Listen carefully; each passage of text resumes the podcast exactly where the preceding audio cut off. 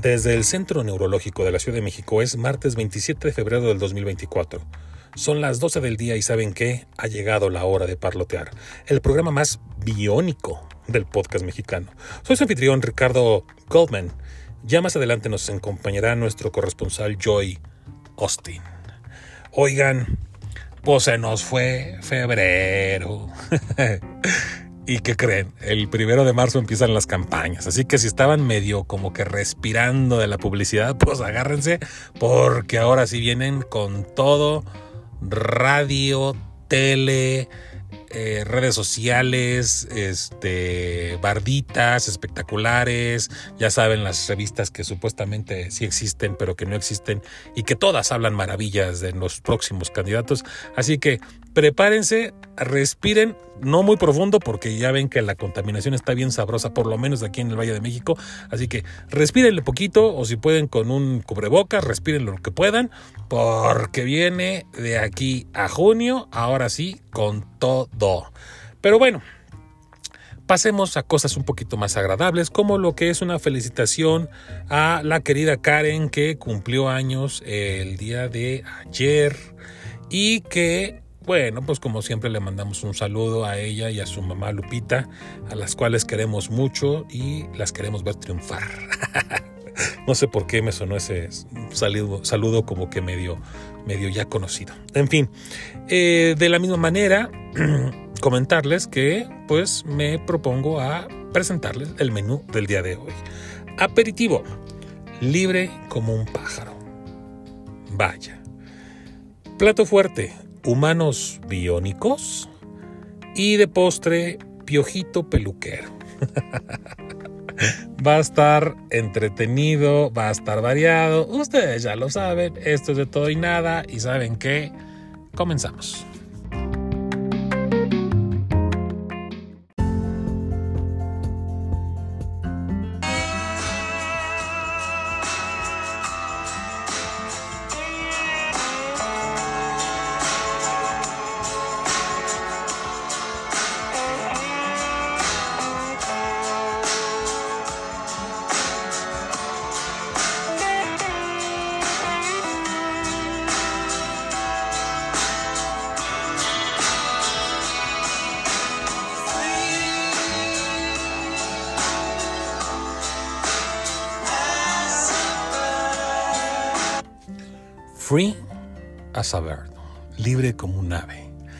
Pues sí, una de las últimas canciones que nos dejaron los Beatles y que tuvimos la oportunidad de escucharla por ahí de 1994 en las antologías. Digo, como, tema al calce, como breviario. Oigan, yo no sé ustedes, la verdad es que créanme, créanme, créanme, créanme. Que sí el tema de la política, de la realidad de nuestro país, es un tema que me apasiona, como más de algunos se ha de haber dado cuenta, porque pues al final del día es nuestro futuro, es nuestro presente y es nuestro futuro, ¿no? Entonces, eh, eh, a, veces yo quisiera realmente, y créanme que también voy a hacer ese, ese propósito, de que eh, traigamos, a, pesar de lo pesado que van a estar las próximas semanas, de todo este contenido de, porquería que, que, sale de la política mexicana y que además tenemos la, este, como lo platicamos la semana pasada, la elección de Estados Unidos. O sea que, vamos, es un año que aquel que diga que no sabe y que no quiere de la política, bueno, pues, o sea, con la pena. O sea, no, no hay de otra. Es un tema que es, un, es primordial. Y, y esto lo digo porque la verdad es que, aunque ustedes no lo crean, a mí también me harta. Estoy muy cansado, estoy muy agobiado, estoy muy, ¿cómo decirlo? Asqueado.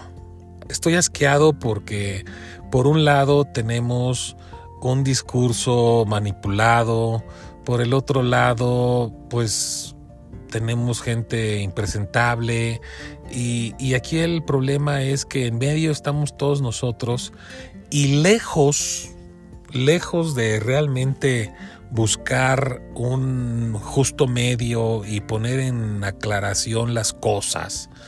Ah, no, pues agarramos partido y, ahora sí que como gorda en tobogán este, a donde caigamos, ¿no? Entonces, la verdad yo sí se los tengo que decir, o sea, obviamente hago este programa porque, porque me encanta, porque realmente, este, eh, vamos a decirlo así, este, es creo un compromiso civil el que, el que, el que, el que también me, me, me, invita a continuarla haciendo, pero, híjole, creo que ahora que venga el, final de esta temporada, que va a ser por ahí de mediados de junio, lo voy a disfrutar mucho. Lo voy a disfrutar mucho porque vaya que es verdaderamente desesperante. Y una de esas notas desesperantes que me tocó toparme y que hemos de hecho de algunos ya lo saben en la semana, pues que libre como un ave, libre como un ave el señor Emilio Lozoya. libre como un ave el señor Emilio Lozoya.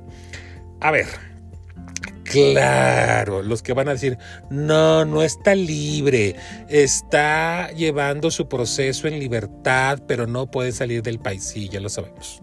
O sea, ya lo sabemos, pero también sabemos que el proceso legal, el que él está llevando, este, vamos, Vamos por partes. ¿Quién era Emilio Lozoya? Lozoya era el exdirector de Pemex cuando el gobierno de Enrique Peña Nieto. Y este señor, pues, hizo varias tranzas, varios chanchullos ahí, vendió una empresa, más bien compró una empresa que se llama Agrogina, Agro, Agro, ay, perdón, se me fue. Se me fue el nombre, no quiero, no quiero decirlo, agrohidrogenados, perdón, agrohidrogenados, este... Y bueno, pues la, la, la, mal compró a precios muy caros de, algo que era una chatarra. Eh, era del señor Ansira, uno de los hombres más ricos de este país. Y pues, simple y sencillamente, este, lo que sucedió fue que Ansira también fue atrapado en España, lo extraditaron y Ansira ya dijo, bueno, pues regresenme mis chingaderas y yo se las pago para que ya no anden chillando. Y entonces eh, Emilio Lozoya argumentó su defensa que, bueno, pues si ya había alguien que estaba pagando y que estaba ahora sí que asumiendo ese pago, pues que ya no, él ya no podía. Y sí, legalmente le funcionó, legalmente es correcto, y entonces ese, ese caso se cerró. Ahora bien, ¿qué caso sigue vivo? Pues el de enriquecimiento ilícito. Este caso, él ya lo había ofrecido pagar, por pagar creo que 3 millones, 3 millones de dólares. Este, en un principio, lo que sucedió fue que pues este gobierno que estaba muy entusiasmado en, en, en, agarrar peces gordos, pues le ofrecieron a, este, a Emilio Lozoya pues que metiera a un chorro de gente en la acusación y que él fungiera como testigo protegido y entonces este simple y sencillamente este ellos iban a encargar de hacer el caso y meter a la cárcel a esos malos malosos de Malolandia. Uno de ellos, por cierto, era Ricardo Anaya. Sin embargo, pues ¿qué creen? Que como todo lo que sucede que pasa en este gobierno, pues no pudieron comprobar absolutamente nada. A los panistas les querían decir que ellos recibieron dinero para aprobar la ley, la, la reforma energética, cuando era una ley energética prácticamente propuesta por los panistas. O sea, es como si me dijeran, oye, es que tú recibiste dinero para vivir.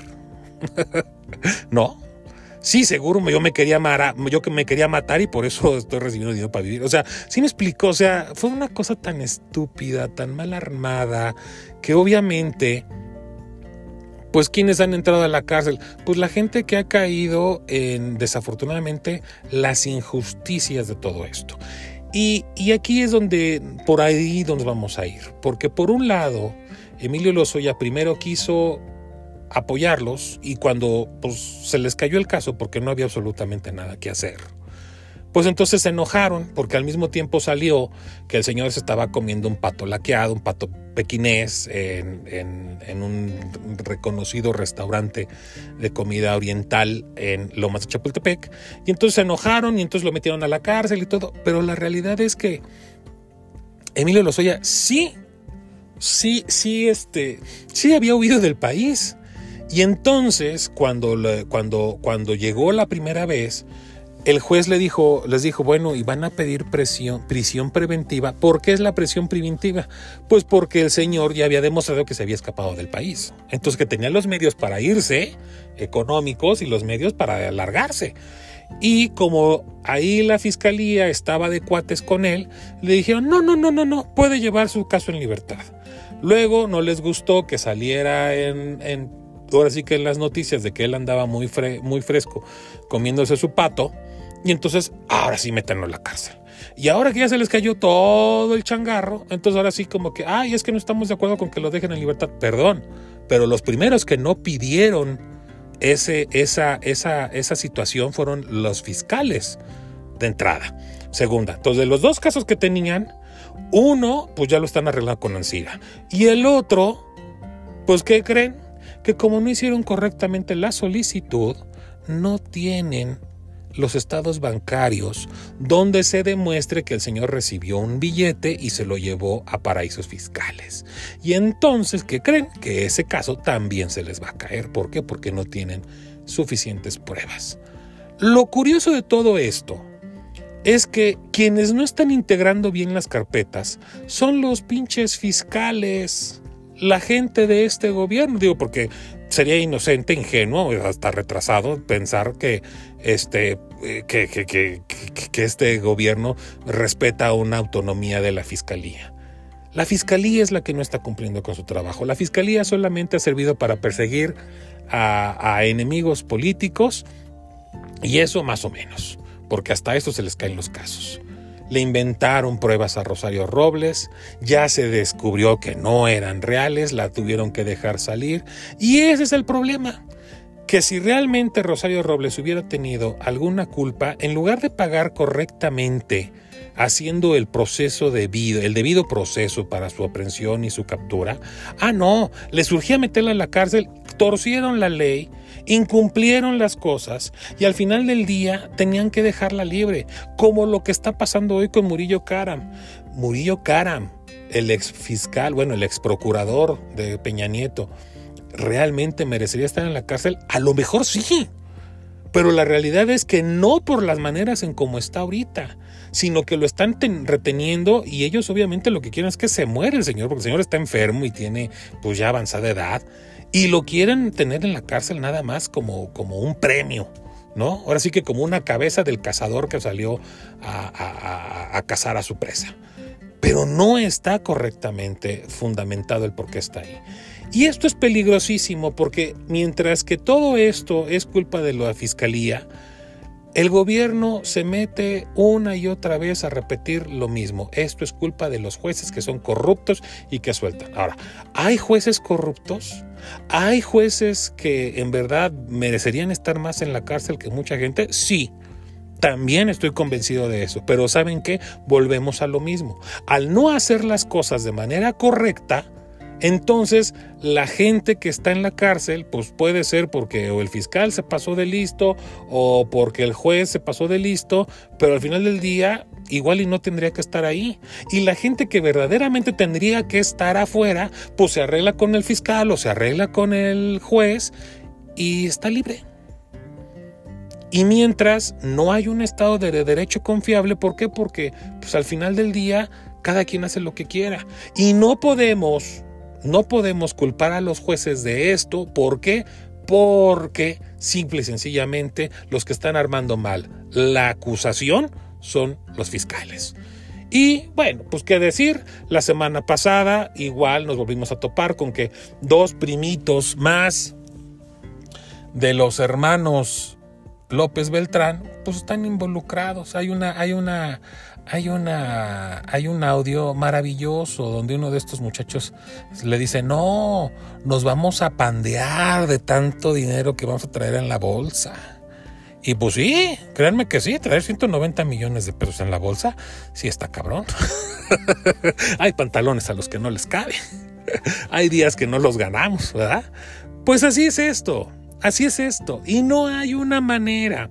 No hay una manera. ¿Por qué? Porque volvemos a tergiversar, volvemos a, mentir sobre la situación que se está viviendo, volvemos a hacer una narrativa en la cual nos hacemos las víctimas y es que nosotros somos santos y todo. Miren, para terminar, ya de por sí con tanta basura que hemos dicho, eh, la semana pasada, en un ejercicio de periodismo correcto, ético, el, New York Times le mandó una carta a López Obrador en donde decía que, bueno, a ver, tenemos información, tenemos una filtración de que hay cosas que no están verificadas, pero este, pues no nada más en el 2006 recibieron lana. Los están acusando de que recibieron lana después, en las campañas del 12 y del 18. ¿No? Entonces, a nosotros nos gustaría saber qué opinación, qué opina, qué opinión tienen al respecto. Esto es muy común, es decir, ya ves que yo tengo una nota sobre de ti, la voy a publicar, pero antes de publicarla, pues tú dime si quieres decir algo, quieres tener algún tipo de derecho de réplica. Esto es periodismo de gente grande, de gente seria, de gente ética. Así se hace. Bueno, pues el señor presidente salió a decir que lo estaban amenazando, que le estaban poniendo un ultimátum y que él no iba a ceder ante estas presiones. Y al mismo tiempo publica la carta, el cuestionario que le manda la redacción del New York Times y en donde dice, bueno, si tiene una duda o quiere concertar alguna cita o algo, pues este es mi teléfono.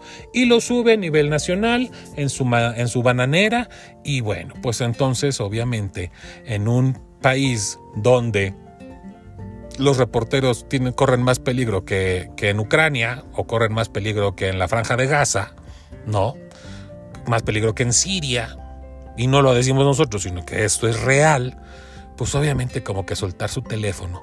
La gente se lo banaliza y dice, ay, bueno, pues lo mismo, lo mismo dijo el presidente, pues que lo cambie, ¿no? No, señores, no es que lo cambie es que el presidente se está haciendo la víctima y a nivel nacional está exhibiendo los datos de esta señora, así como ya habían trascendido los datos de demás eh, reporteros que habían ido a las mañaneras a lo largo, que porque que dice que se los este, hackearon, que dice que se fue un cuate enojado y los publicó, lo que sea. Y ellos no saben tener la información resguardada que por ley tendrían que tener. Es decir, por un lado no entiende lo que es una ética periodística de la oportunidad que le están dando de dar un acuse de recibo. Como siempre se hace la víctima, el chillón, ay no, es que yo, es que el otro, que yo, lo que sea. Resulta que a Chuchita la bolsearon y ya soltó. Y cuando una reportera lo confronta de Univisión y le dice, oiga, señor presidente, este no se le parece, pues no, no me parece mal, porque por encima de esa ley está mi autoridad moral. Ámonos. Lo que habíamos dicho, lo que el Señor está encanijadísimo y así, enojadito, es como sale su verdadero Él. Él sí se siente por arriba de la ley. Por eso no la respeta, por eso le vale madre, por eso Él se siente con todo el poder. Y sí, desafortunadamente en este momento es el hombre más poderoso de este país. Desafortunadamente los 180 mil muertos que lleva en su administración, más los muertos de COVID, más los muertos de... Ta, ta, ta, ta, ta, ta, ta, Para él no son importantes. Y entonces no importa, no importa que salgan este, reportajes mostrando que su familia se está hinchando de dinero hasta la pared enfrente, no importa que se le esté demostrando que gente de su equipo, por lo menos gente de su equipo, recibió dinero del el crimen organizado, eso no importa. Lo que importa es hacerse la víctima y decir, es que arriba está mi autoridad moral. No, señor. La ley es la ley. Lo hemos dicho hasta el cansancio. Y que ellos no sepan porque son barateros, porque son piojos, que les gusta comprar todo lo barato. ¿Y para qué vas a construir con un ingeniero? Si fulanito es muy buen albañil. E, ese es el símil de esta administración, ¿sí? ¿Por qué vas a construir tu casa con un ingeniero? No, abstraete al maestro. Oye, pero es que el ingeniero estudió y sabe de cargas y sabe de distribución de pesos y de esto. Lo otro. No, también el maestro. Y sí, hay maestros muy amables y muy, muy preparados que, se han, que, que han aprendido. Pero perdón, tú vas a poner la seguridad de tu de tu gente, de tu familia, en manos de alguien que no sabe bien lo que está haciendo, bueno, pues estos no están poniendo no nomás la, inseguridad de su familia, sino la de todos los mexicanos, porque construcción que hacen, construcción que se les cae, todo por contratar lo barato, lo que, lo que a ellos les funciona. Y les voy a decir algo, lo peor del caso es que con su corrupción, al final del caso, si algo les iba a costar, vamos a poner 5 mil pesos, y dijeron que era muy caro, se fueron por lo barato y terminaron pagando 15 mil. Porque es lo que te los dos mil pesos que te cobró el baratero, más los otros 13 mil que le sacaste chueco para repartirse entre, entre los que firmaron los cheques. Entonces, ese es el retrato de este gobierno. Ese es el retrato de lo que nos estamos enfrentando. Obviamente, gente trastornada y loquita hay en todos lados y salieron los teléfonos de gente llegada a la 4T. Si a mí me preguntan, fue la misma 4T la que los, los sacó para seguirse siendo las víctimas. Pero bueno, supongamos que fue gente irresponsable de la oposición la que liberó el teléfono de José Ratón y el teléfono de Claudia Sheinbaum y del changoleón este Noroña y de todos ellos. Ok, muy bien pues también liberaron, también distribuyeron el teléfono de Xochitl Galvez.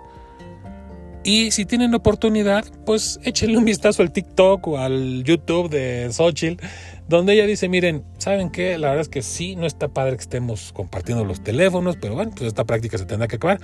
De ahí en fuera, pues me han dicho gorda, me han dicho que tengo los dientes chuecos, pero también he recibido mucho cariño. Y si no tienen mi teléfono, pues aquí está. Ahora sí que para lo que se les ofrezca, no lo voy a cambiar y aquí está mi teléfono.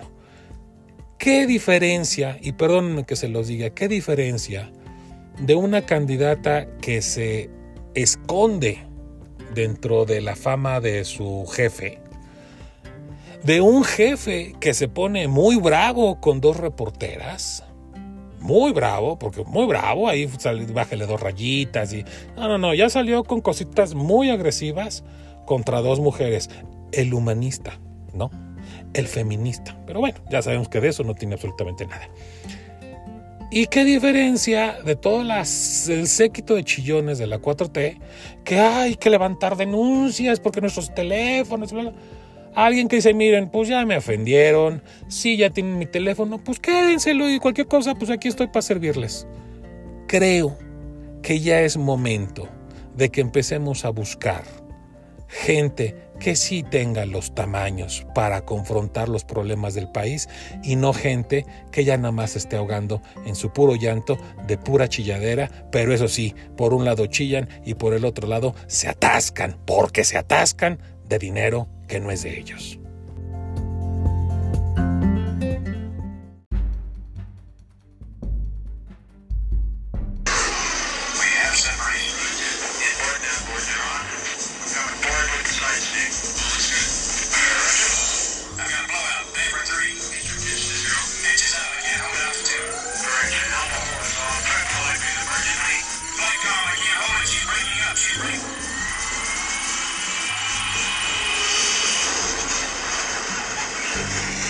Bueno, no crean que estamos transmitiendo en vivo desde, desde la franja de Gaza ni de, este, ni de Ucrania. Simple y sencillamente lo que les estamos compartiendo es eh, la intro que muy seguramente aquellos de ya mayores edades que nos hacen el favor de escucharnos y de seguirnos en el podcast, eh, pues tienen muy claro y es justamente la intro de lo que era un programa llamado The Six Million Dollar Man o El hombre de los 6 millones de dólares, sería la traducción literal, o en su caso creo que en México le pusieron El hombre nuclear. Este viene a colación y viene muy, pero muy, muy al tema, porque la verdad es que estos son los temas bonitos de tratar y es que fíjense que, eh, eh, bueno, tal voy a leer un poquito de lo que publicó la BBC, pero resulta que estamos, podríamos estar hablando de que estamos al principio de lo que sería la llegada de los seres humanos biónicos. El multimillonario tecnológico Elon Musk afirma que su empresa Neurolink por primera vez ha implantado con éxito uno de sus chips cerebrales inalámbricos en un ser humano. En los primeros resultados se detectaron prometedores picos neuronales o impulsos nerviosos y el paciente se está recuperando bien, señaló. El objetivo de Neurolink es conectar cerebros humanos a computadores y ayudar a utilizar afecciones, a tratar, perdón, afecciones neurológicas complejas, dice la misma empresa. Varias empresas competidoras ya han implantado dispositivos similares. En mayo la FDA autorizó, la FDA que es el Food and Drugs Administration, es eh, como el COFEPRIS de Estados Unidos, autorizó a la empresa de Musk probar el chip de en seres humanos es un hito fundamental después de las dificultades que había tenido para obtener la aprobación. Esto dio luz verde para iniciar el estudio, de seis años de duración, en el que se utiliza un robot para insertar quirúrgicamente 64 hilos flexibles más finos que un cabello humano en la parte del cerebro que controla la intención de movimiento, según Neurolink. La empresa afirma que estos hilos permiten que su implante experimental, alimentado por una batería que puede de forma inalámbrica, registre y transmita señales cerebrales, también de forma inalámbrica a una aplicación que decodifica cómo pretende moverse la persona. En una publicación de en, en X, en Twitter, la red social de la que es también propietario y que antes se conocía como Twitter, Musk dijo que el primer producto de Neuralink se llamaría Telepathy o Telepathy. Según Musk, Telepathy permitiría controlar el teléfono o el computador y a través de ellos casi cualquier dispositivo con solo pensar. Los primeros usuarios serán personas que hayan perdido la funcionalidad de sus extremidades, añadió. Imagínense que Stephen Hawking pudiera comunicarse más rápido que un mecanógrafo o un subastador. Ese es el, el objetivo, agregó, haciendo referencia al fallecido científico británico que padecía de la enfermedad motoneuronal. Aunque la participación de Musk le han dado notoriedad con Neurolink, se enfrenta a rivales que tienen un historial que en algunos casos se remonta a hace décadas. Por ejemplo, BlackRock de Neurotech, con sede en Utah, Estados Unidos, implantó su primero de muchos interfaces cerebro-computadores en el 2004. Precisó Neuroscience, creada por un cofundador de Neurolink, también pretende ayudar a personas con parálisis. Su implante se asemeja a un trozo muy fino de cinta adhesiva que se coloca en la superficie del cerebro y puede implantarse a través de un microcorte craneal. Lo que según afirma la empresa, es un procedimiento mucho más sencillo. Los dispositivos existentes también han dado resultados. En dos estudios científicos recientes realizados en Estados Unidos, se utilizaron implantes para monitorear la actividad cerebral cuando una persona intentaba hablar, lo cual luego podía decodificarse para ayudarla a comunicarse. La realidad es que, digo, al final del día, y esto yo lo tengo que decir porque realmente es algo que a mí me, me parece muy, mm, ¿cómo decirlo? Eh, muy impactante desde el punto de vista tecnológico y desde el otro punto de vista, pues muy esperanzador como humano, ¿no? ¿Qué es lo que yo más o menos entiendo en esto? Luego yo vi, no nada más leí todo esto, sino que estuve viendo más información al respecto y que voy a tratar de sintetizar y de compartir de una manera clara. ¿Qué sucede? Nuestro cerebro está lleno de nervios y por medio de choques eléctricos es que el cerebro manda las órdenes para que nosotros hagamos funciones desde respirar, comer, ir al baño, digerir, este, mm, ¿cómo se dice? Este, no sé, eh, mover las manos, bailar, este, hacer procesos matemáticos, o sea, todo lo maneja con electricidad del cerebro. Ahora, ¿Qué es lo que ha pasado? Pues que a lo largo de muchos años han estado haciendo mapas para detectar qué parte del cerebro controla tal o cual cosa. Ahora, muchas veces, por ejemplo, lo que pasa en un accidente vehicular es que se presionan las conexiones nerviosas que van dentro de la columna, lo que es la médula, por lo que es la médula espinal, lo que van adentro de las, pues de las vértebras y entonces ese nervio ya no se puede recuperar. Y si tú le metes así que cuchillito, ¿no? Si tú lo que pues no, son son son son cosas que ya no se ya no se pueden. Se ha buscado, he visto que en algunos este experimentos se han buscado hacer como puentes, ¿sí? Decir, bueno, ya este nervio de aquí a tal, de tal vértebra a tal vértebra no va a funcionar, pero le vamos a poner otro cable, ¿no? Vamos a poner otro cable que va a pasar el... Pero no han sido, ahora sí que, este, pues, este, al 100% no han tenido éxito. Lo que está haciendo Neurolink, que a mí me parece que tiene como que un punto más de posibilidades, es, te vamos a poner un chip que está conectado con, con, ahora sí que con las órdenes de tu cerebro y que de manera, y que de manera eh, Bluetooth, por decirlo de alguna manera, se lo van a mandar a un como exoesqueleto. ¿Y a qué voy con esto? Que es un exoesqueleto. Hemos visto en muchas películas que, por ejemplo, sobre todo de ciencia ficción, que los soldados traen como que armaduras que, se mueven y que, y que, y que hacen funciones, este, ¿cómo se dice? Este, extras. A, lo que es el cuerpo humano, es decir, le dan mayores, le potencializan los alcances del ser humano, para decirlo concretamente. Entonces, pues son armazones que se colocan afuera, por ejemplo, un guante, ¿no? Un guante que abraza cada dedo que cada dedo está sujeto a una como, como un esqueleto metálico.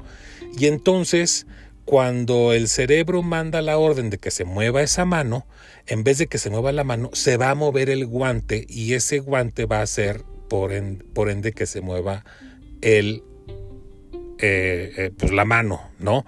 Lo mismo pasaría con una cadera o con, un, o con unas piernas que pudieran hacer que, que te movieran al cuerpo.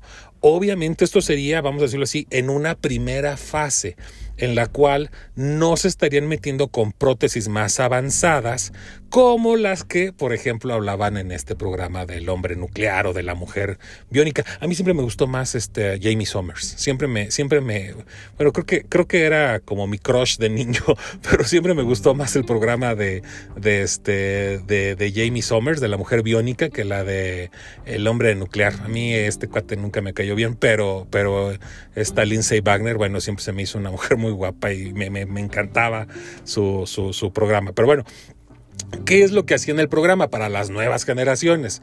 Bueno, pues justamente era eso. Eh, en el caso del hombre nuclear era un astronauta que explotó su avión, cayó y perdió unas, perdió las piernas, perdió brazos, perdió este, si no mal recuerdo, el ojo. Y entonces Rudy, Rudy era el científico a cargo y el señor Oscar Goldman, este, era el financiamiento, era el financiador, este, ponía la lana para que este, le pusieran un ojo biónico, el cual no nada más este, veía o hacía que, que, Steve Austin viera, sino que también le daba pues mucha más potencia a su mirada, ¿no? Este, en el caso de las piernas, pues eran superhumanos que prácticamente podían correr a 120 kilómetros por hora, podían brincar 7 metros, o sea, eh, sí me explicó. Y en la mano, pues también tenían una fuerza súper, súper duper, ¿no? Obviamente, pues era fantasía y, pues lo que muchos criticaban, oye, pues es que no le puedes meter un brazo que pesa tanto porque la columna no está hecha para eso, ¿no? También tendrías que haber reforzado la columna. Bueno, ya los médicos pues tendrían mucha cosa que decirnos sobre la fantasía del programa. En el caso de la mujer, ella era una, ella era una, ella era una maestra que iba en una expedición con sus alumnos, tuvieron un accidente y a ella le pasó algo similar, o sea, ella perdió el oído, perdió las piernas, perdió un brazo y entonces pues igual le cambiaron un brazo, le cambiaron el oído, entonces había veces en los que hacían este mezclas y tenían el mismo, o sea, participaban en la serie del otro uno y otro y fueron así como que una pareja setentera, ¿no? Aquí a México nos llegó en los ochentas y como niños, bueno, pues obviamente todo el mundo así como que quería brincar y correr como, como los, los como el hombre nuclear y la mujer biónica. Pero bueno, ¿A qué es a lo que yo voy con esto? Para que no crean que estoy divagando. Es que yo creo que esto es un anhelo que ha tenido pues, la ciencia, la ciencia ficción y yo creo que cualquier persona que haya tenido algún tipo de parálisis, pues ahora sí que este, toda la vida, ¿no? ¿Por qué? Porque pues imagínate la posibilidad de que, por ejemplo, en el caso de los parapléjicos o los cuadraplégicos, si tú pierdes la comunicación, no quiere decir que tus brazos no funcionen, no quiere decir que tus piernas no funcionen, lo que quiere decir es que no hay la comunicación para que tus extremidades trabajen. En el caso de un parapléjico, pues dos, dos, miembros y en el caso de un cuadrapléjico, pues los cuatro miembros, es decir, dos brazos y dos, dos, dos piernas, ¿no? Entonces, yo pienso que realmente esto es una súper, súper, súper, súper noticia que realmente, bueno, como ustedes lo acaban de escuchar de lo que les acabo de leer, obviamente es un experimento que apenas estaría iniciando y que tendría una duración de seis años pero vamos, o sea, realmente yo pienso que esto puede ser el inicio de justamente esto, de lo que veíamos en Star Wars o de lo que hemos visto en infinidad, en, en, en, infinidad, perdón, en infinidad de, este, de series y de programas de ciencia ficción, donde pues al perder una extremidad, pues la reemplazamos con alguna otra. ¿Qué vendrían muchas cosas? Pues vendría obviamente el que aceptes la prótesis, el que una cosa es que puedas caminar, pero a lo mejor ya no puedes tener sensibilidad, ¿no? Pues ya no es una pierna. O a lo mejor también se van a reactivar eventualmente esas conexiones para que tengas algún tipo de sensibilidad. O sea, no sé, o sea, es el inicio de muchas cosas, las cuales a mí en lo particular me emociona. Creo que estas son las noticias que tenemos que estar viendo. Realmente este, bueno, no, no, voy a adelantar temas de, otros programas, pero la verdad es que el primer mundo y, muchas veces aquí mismo en México ya se están haciendo cosas muy avanzadas y que desafortunadamente en lugar de darle, por un lado, la visibilidad que deberían de tener por, por el beneficio a la humanidad que se puedan generar, por otro lado, el billete que hay que meterle, porque hay que meterle billete a los científicos, porque hay que meterle billete a las universidades para que realmente se pueda potencializar eh, la creatividad de esos jóvenes que allí están y que, y que tienen... Eh, vamos, eh, les quería compartir un, un, ejemplo un poco, ¿no? Platicaba con mi sobrina, este, que está estudiando leyes y de repente ella me hablaba que, bueno, en la parte de derecho agrario, ¿no? Este, una compañera de ella realmente estudió la carrera porque pues eh, su familia padeció de ciertas este, pues injusticias justamente por, por algunas propiedades o, algunos terrenos que, que, pues simple y sencillamente les dieron la vuelta por justamente no conocer bien esto, ¿no? Y entonces dices, qué, qué, qué triste, pero a la vez qué padre que la chica realmente haya podido llegar a donde estaba buscando por, por un ideal que ella tenía muy personal para poder llegar a, a, pues a lo mejor no sé, no sé si tenga la oportunidad de hacerle justicia a su familia, pero, pero por lo menos ella ya sabe en dónde sí y en dónde no. ¿Sí me explicó? Y, esto lo saco a colación porque, pues, independientemente del derecho agrario, no tiene nada que ver con esto, pero, pero esto quiere decir que sí hay muchos jóvenes sí hay muchos jóvenes con mucho potencial, con mucha hambre, con mucha necesidad de decir, oye, pues es que tengo un hermano que tuvo un accidente y está mal, o un familiar, un papá, una mamá, un tío. ¿Sí me explicó? O sea, hay, y, y entonces los muchachos, en lugar de poder desarrollar ese potencial que tienen por necesidad, por, por, por, pues, por cariño, por lo que sea, pero imagínense qué más, qué más incentivo puede tener un joven que, que, esté buscando desarrollar este tipo de cosas si, si, si tiene un familiar así. ¿Sí me explicó? Un ser querido. Puta, o sea, eh, el potencial que puede tener, el compromiso que puede tener este joven este, para poder desarrollar esto, debe de ser un potencial infinito, ¿sí? No va a haber alguien más comprometido, no alguien, pero si no hay la lana para que las universidades inviertan en esto, ¿no? O que la corrupción dentro de las nuevas instituciones permitan estar investigando cosas que pues la verdad a mí me tocó, no voy a decir la universidad, estaban investigando sobre el sonido de la caja acústica de la marimba. Digo, a lo mejor alguna ventaja podría tener, no lo sé, no sé cuál podría ser su, su, su función práctica, pero pues imagínense, ¿no? O sea, de entrada, hablar de, de, enlaces cerebrales y prótesis este, inteligentes, este, conexión vía Bluetooth, con, con carga este, inalámbrica para que no te tengas que enchufar el cerebro. O sea, estamos hablando de una cosa y de repente alguien está recibiendo recursos este, gubernamentales para investigar sobre la caja acústica de la marimba, pues ya se imaginarán mi opinión, ¿no? Entonces, yo aquí lo que sí les quiero compartir, digo, desafortunadamente pues es una arista que también tenemos que tratar, pero pues así es, así es nuestro país.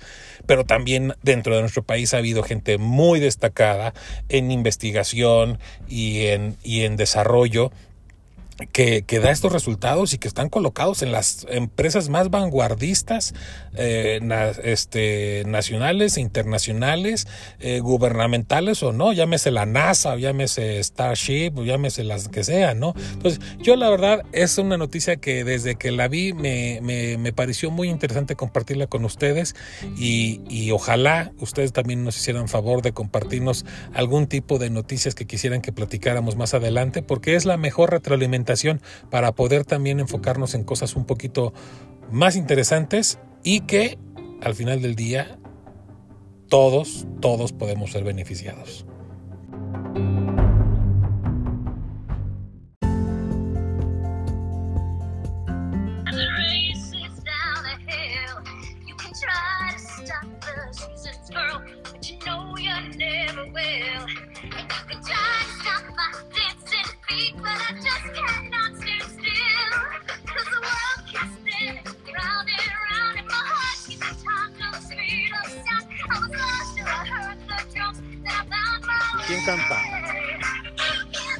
¿Quién canta? esa es la canción de la película Hairspray. ¿Te acuerdas de esa? Ah, claro, claro. En la que John Travolta se hace pasar por mujer, ¿no? Ajá, que es la mamá de la protagonista, que es como una, una gordita. Ajá, una gordita que, que, le gusta ir como un show a ver bailar gente y que está como ambientada entre los 50 y 60. Sí, sí, sí. Sí, muy, muy ahí del, del, este, ¿cómo se llama? Esta es este toda este, esta onda, ay, ¿cómo es posible que se ha ido? De las, de las rocolas y de los, este... Exactamente. Los clásicos, exactamente, y de los clásicos Estados Unidos, o sea, cuando empezaba la televisión, pero, y grababan en vivo y todo ese tipo de cuestiones como muy emblemáticas, eso retrata un poquito la película. Así es.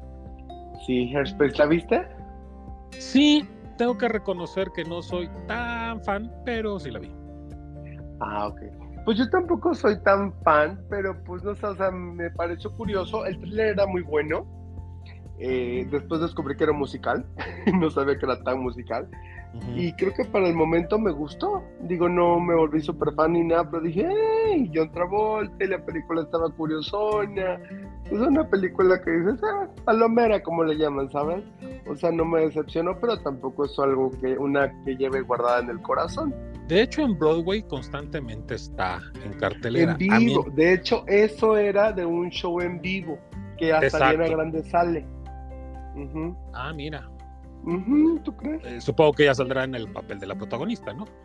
No, bueno, el menos ¿No? que yo estaba. No, no, no. Es como la amiga o algo así, me imagino, no lo sé. Ah, bueno, entonces ha de ser como que este recurrente que de vez en cuando se aparezca, ¿no? Si tienes a Diana Grande, pues es para darle el protagónico, si no. Sí, pero también creo, que, que hacer Árbol 3. No, pero creo que fue, o sea, ya tiene tiempo que estuvo. O sea, ah, cuando apenas estaba como despegando, así, eso. No, ahorita ya no creo que lo haga. O si lo hace, pues. Es que no sé si será la protagonista, porque creo que la protagonista tiene que ser como físicamente la gordita. Y pues Ariana Grande como que le falta mucha este, carnita. Eh, eh, John Travolta es, es güey y se vistió de mujer gorda. Bueno, eso sí. El maquillaje puede ser. Eso sí tienes toda la razón. Pero bueno, pero fíjate que me vino a la mente Hairspray porque básicamente de lo que... Te estabas peinando. No, no, yo ni me peino, ¿tú crees? ¿Tú te peinas? Mm, eh, Sí, me acomodo gel. Me pongo gel para acomodarme arriba de las patillas. ¿Ah? Es- ¿Cómo? ah, a ver, es que tengo mucho cabello. Y, Ok. conforme, y con tantito que me crezca, se me empieza a abultar mucho arriba de las orejas, o sea, a la parte que está arriba de las patillas, o donde van las patillas. Entonces lo que tiendo a hacer es pegarme esa parte del cabello con un poco de gel, porque si no, se- literalmente parece que traigo casco de americano. O sea, tengo mucho cabello. O sea, eres patilludo, pues. No, no, no, no, no las patillas, sino lo que está arriba de las patillas, lo que está arriba de las orejas, pues. Ah, Eso me lo pego un poco con gel, sí, eso sí. Ahora, cuando no voy- quedas muy greñudo, ¿qué más? Pues no, no es que quede muy greñudo, simplemente como que me siento así como que me da calor, no sé, ma- manías de uno. Pues sí, uno, ya sabes, la gente, creencias de gente pendeja, ¿no es cierto? Eh, fíjate que yo no, o sea, me peino, me arreglo el cabello también con gel, pero no, no uso peine. Entonces no sé si peinarse es el término correcto, porque no, o sea, lo hago con los dedos y pues nada más lo que hago es como aplacarlo, ¿no? Entonces, Relajarlo. que dedearse no se oye nada bien. No, para nada. Ni maniarse. Exacto. Entonces, eh, no, sería como un poco raro. Ni gelearse tampoco. Men. Pero, no menos. Pero, bueno, no sé si a ti te gusta ir a la peluquería. ¿Te gusta ir a la peluquería? Ah, no, pero entiendo que es un mal necesario. Fíjate que a mí tampoco me gusta. A mí me da, pero muchísimo cringy, grinchy, grudgy, todo lo que pueda haber, de término. Sentir como el pelo que me acaba, o sea, como que cuando me cortan así como que me pica. Entonces yo tengo que salir corriendo de la peluquería a mi casa a bañarme. Y a- incluso aún cuando me lavan el cabello y lo lavan bien y son como cuidadosos, eh, siento que no necesito bañarme y todo eso, o sea, no. Hay gente que sé que luego va a algún lugar, o sea, que dice, ah, me acabo de cortar el cabello y luego se van a una cena, una cita, lo que sea. Yo la verdad es que no podría, ¿eh?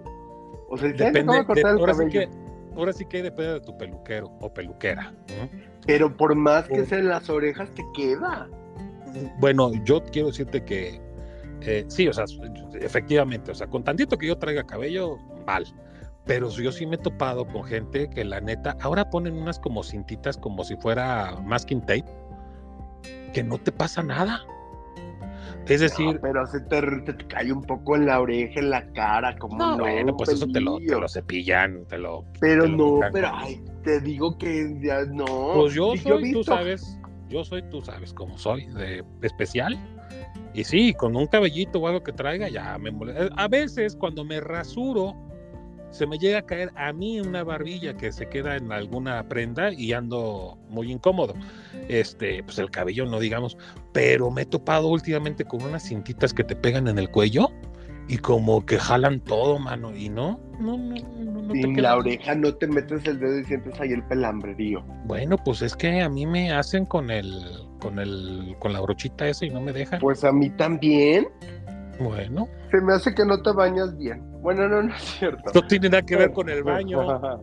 Pues sí, porque cuando me baño y me estoy ahí hurgando las orejas es donde veo los pelitos pocos, pero que me salen. No sé. Bueno, No sé, pero yo, yo me he topado que sí depende mucho del peluquero, peluquera. sí, no, no, no te digo, el mío deja lo mínimo. Pero sí me ha tocado gente que dicen, ah, sí, eh, me fue a cortar el pelo hace ratito. Y pues si le veo en el cuello unos pelitos o en la oreja, digo, no, pues sí se nota. Digo, no tiene nada de malo. A mí me súper incomoda. A estas personas claramente no les incomoda y qué, Qué padre, ¿no? criticones somos. Sí, la neta. A mí Pero lo que me molesta, y eso se los tengo que decir, amigos calvos, Todo. perdón, Te molesta Bueno, todo. sí, todo me molesta, pero de las cosas que me molesta es que la gente con la que más se tardan es con los calvos. ¿No les han tocado eso? O sea, No. ay, por, por supuesto, pobrecillos, yo creo que tienen tan poco cabello como que están buscando, no sé, pero Ah, En entonces, o sea, no calvos, realmente, o sea, con poco pelo. sí, sí, sí, bueno, con poco pelo, bueno, pero es que ya es esa gente que se pone como de queso Oaxaca arriba el cabello, que nomás se lo acomoda como para cubrir la calvicie. Y, y, y dices, mi estimado, o sea, parecen más frailes que nada. Ahora sí que Gargamel, tienen cabello como. Franciscanos. Exacto. Y este, y, y no, que, que que de este lado y que del otro lado dices, mi rey, tienes tres cabellos, o sea, ¿cómo lo hacemos? O sea, apúrate, ¿no? Yo siento que como que el peluquero dice, pues me tengo que hacer así como que un poquito güey, para que este sienta que sí estoy trabajando. No sé, es, mi impresión. Pues quién sabe, pero yo tengo un amigo, bueno, es un amigo mutuo, de hecho. Un amigo mutuo y otro conocido, eh, un saludo para el borrego y la Sali, que cuando iban al peluquero le decíamos, ay, te quedó bien la pelucita. Sí, es que sí, o sea, hay gente que sí tiene muy poco cabello, la verdad. Sí, sí, sí. Pero, pero, pero bueno, yo lo que trato es como que de hacer cita y ya nomás llegar a la hora que me toca, porque en verdad sufro mucho y me desespero mucho cuando me toca atrás de una persona de poco cabello. Ay, Dios mío, qué horror contigo. ¿Sabes yo dónde sufro mucho? Cuando me toca detrás de una persona que va a poner una recarga en el Oxxo. Ay, o que, o que van a depositar dinero. sí. Ay, sí, también lo sufro. Pero bueno, no sé si has notado que cuando vas a la peluquería te relajas, te da sueño. A mí me encanta, pues ahorita que dijiste eso de lavarte el cabello, ay sí, me encanta que me laven, a mí me encanta que me hagan piojito. Ah, bueno, pues eso tiene una explicación que si no se la sabían, ahorita se las voy a contar. No, yo me he quedado hasta dormido y le digo a la gente, sí, claro. un rato. Dicen, sí, sí, sí, adelante. Pues bueno, ¿por qué tengo no sueño? mucho, por favor. Ándale. No, fíjate que no babeo, podría roncar, pero babear no. Ah, Dice que si, que, o sea, si has notado que te da sueño en la peluquería, y esto es porque el cabello crece a partir del cuero cabelludo, obviamente, y este cuero cabelludo contiene terminaciones nerviosas muy sensibles. Y estas terminaciones se estimulan al jugar con el pelo, levantarlo o moverlo suavemente. Entonces cuando obviamente tu peluquero está ahí dándole y masajeándole y lo estira y bla bla, si no es brusco, pues lo está haciendo de una forma pues leve, suave y eso hace que empieza a estimular la terminación nerviosa. Suavemente. Exactamente. ¿Y qué causa eso? Bueno, pues el cerebro cuando está con ese estímulo libera oxitocina, hormona asociada al amor, y la dopamina, que es la que está vinculada al área de placer. Oye, ¿qué pasa con las salvajes que te calan el cabello? Ah, no, pues ahí ya no aplica. Además de tú te quieres quitar la, te quieres quitar la capa y ahorcarla con la capa. Sí, claro, sí. Gente muy brusca, que jala muy gacho el cabello. Fíjate que a mí no me ha tocado gente brusca, ¿eh? A mí sí, y sabes yo que veo, esto se lo digo. Para si le pegaste. No, para nada. Pero si le dije, oye, no te, no te preocupes, o sea, si, si, si, no puedes hacerlo sin jalarme, pues ahí le dejamos, ¿no? Este, yo, yo por ejemplo, veo pobrecitas niñas que cómo les restriegan el cabello. Ah, cuando los hacen coletitas. Cuando están niñitas y les jalan el cabello para hacerles sus trencitas o cualquier sus cosa. coletas, claro. Ay, pobres niñas, ¿no? Por eso quedan frentonas. Quedan frentonas y las pobres niñas que quedan locas porque no, pues andar con el cabello así tan jalado, pobrecillas. Nah, pero pues se acostumbran, la verdad, me imagino. Porque pues por eso ya, daño cerebral. Ay, cálmate, loco. Pero bueno, el cerebro libera eh, esta, estas dos hormonas y lo que hacen es que estas dos hormonas ayudan a bloquear la producción de cortisol y el cortisol es la hormona del estrés. Entonces, claramente, si estás estresado, hay mucha gente que yo he escuchado que dice, ay, voy a ir a la peluquería, no me molesten, es como mi tiempo, ¿sabes? Y ni siquiera se hacen más cosas. Hay unos que van solo a cortarse el cabello, hay unos que sí van a la barba y el masaje facial y todo el rollo, ¿no? Pero lo toman como su relajación cuando están estresados. Exactamente sin serlo. Pero pues a lo mejor no lo sabes, dicen, es que me relaja mucho. Bueno, aquí está la explicación científica. Claro que los relaja mucho y también como tú mencionas, cuando te hacen piojito, aunque no te estén cortando el cabello, porque la condición es que lo estén eh, tocando y lo estén jalando suavemente. Ajá. Entonces, incluso solamente el cabello, o sea, no tienes que llegar ni siquiera tal cual el cuero cabelludo, pero obviamente al tú jalar el cabello suavemente, pues este se va jalando un poco desde el cuero cabelludo y eso hace que tú sientas pues bonito, rico, ¿sabes? Y por eso también como las parejas es una forma de cariño y te sientes hasta más enamorado de la persona porque pues está generando estas dos hormonas que están vinculadas al amor y al placer. Oye, a los que les gusta deschongarse, yo creo que son sarismo, ¿no? Bueno, sí, ahí, ahí es otra cuestión, pero sí, también, o sea, también aplica, digo, depende de lo que le gusta a la gente. Oye, pero hablando, hablando de lo que nos estás explicando, entonces imagínate, por ejemplo, los apaches, ¿no? que gran parte de su, de su ritual de, de, de, aniquilación con, las, con sus enemigos era quitarles el cuero cabido, pues debe haber sido algo dolorosísimo, ¿no? Pues sí, definitivamente, claro que sí. Está cañón. sí, no, no, no, sí, está tremendo. Sí, sí me tocó ver alguna vez, bueno, no en vivo ni nada. Ah, te tocó ver eso. Sí, no, sí me tocó ver la referencia y en alguna película, serie o en algún cuentillo ahí. Sí, imagino, bueno, mil de un torturas, pero sí debe ser dolorosísimo ese tipo de cuestiones. O sea, todo, todo lo que tú puedas sentir, eh, que no, o sea, que sea como un dolor prolongado, debe ser horrible. Sí, claro. Aunque fíjate como que tu cuerpo, o sea, tanto dolor como que lo bloquea. Lo irradia. Por la adrenalina, ajá, o sea, como que igual no sientes, o sea, debe ser doloroso por unos segundos y ya después ya como que lo vas pausando, pero lo bueno que el placer que produce el, estar jugando con el cabello puede durar bastante tiempo. Por eso es que nos relajamos tanto que la gente dice, oye, hazme piojito para que me duerma. Porque sientes bonito, te va relajando, eh, bloquea la hormona del estrés, que es el cortisol, y aunque estés muy estresado, al bloquearse esa hormona te produce pues la relajación y es lo que te hace dormir porque acuérdate que una de las principales condiciones para que uno pueda dormir es estar relajado. Por eso cuando uno está tenso, preocupado, lo que sea, ansioso, por, por algo bueno, ¿eh? yo cuando voy a viajar, yo estoy pensando de que ¡Ah! ya llevo el cepillo de dientes, ya llevo tanto no sé qué, el cargador, ta, ta, ta, ta, eh, me duermo muy tarde, me desvelo, o sea, casi no duermo, por estar piense y piense y piense, ¿qué se me va a olvidar? ¿Qué no se me olvidó? Y, también emoción, o sea, aparte es un desvelo bonito, porque voy a viajar. Pero pues también me ha pasado cuando estoy preocupado por algún tema o ansioso y al otro día me tengo que despertar, pero no para viajar, para trabajar. Ahí ya no te cuento, no está nada bonito. Pero pues sí, realmente pues el cuerpo todo está conectado y aquí si te preguntabas, ay, es que ¿por qué me da así? Pues porque son las terminaciones nerviosas y van más allá, o sea, están bloqueando el estrés que puedas tener.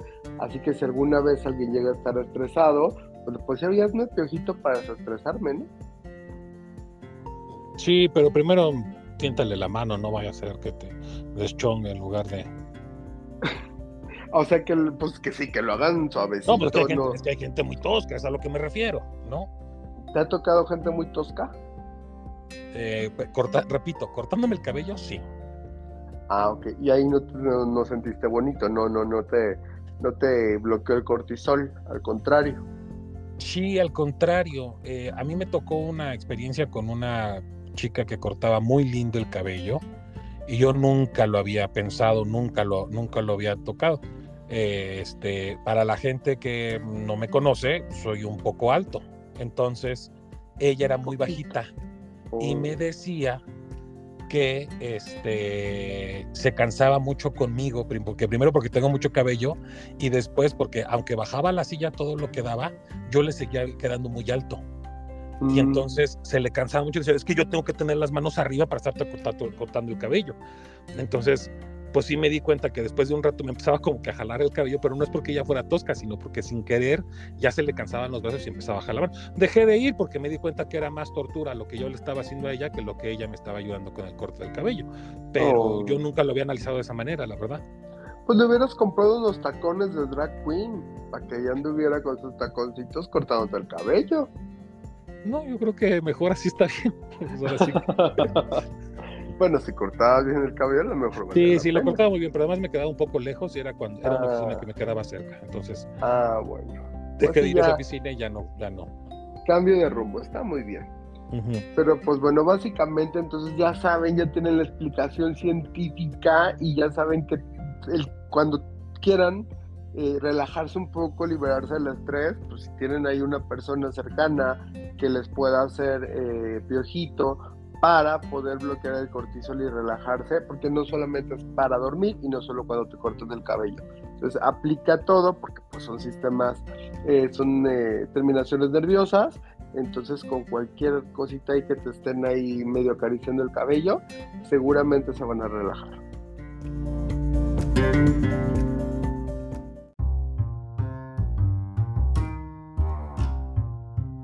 Estimados escuchas, este episodio ha llegado a su fin, pero amenazamos con regresar la próxima semana. Les recuerdo que nos pueden escuchar en Apple y Google Podcast, así como Spotify. Pueden contactarnos al programa de Instagram, TikTok, X y YouTube como de Toina MX. De manera personal a Joy como Joyarhu en X y a mí como Hauter con H principio y doble al final en X e Instagram. Así pues, si el manager nos lo permite, nos estaremos encontrando la próxima semana en el mismo medio de la comunicación preferida que ustedes elijan. Recordándoles que nos pueden recomendar, si es que ustedes así lo consideren, que se inscriban para que no tengan que estarse acordando de cuando salimos, solito les va a llegar el recordatorio. Y bueno, obviamente que nos hagan favor de acercarnos todos sus comentarios buenos, malos, regulares o lo que ustedes quieran. Sean ustedes muy, muy felices y nos estamos escuchando dentro de ocho, dentro de ocho días.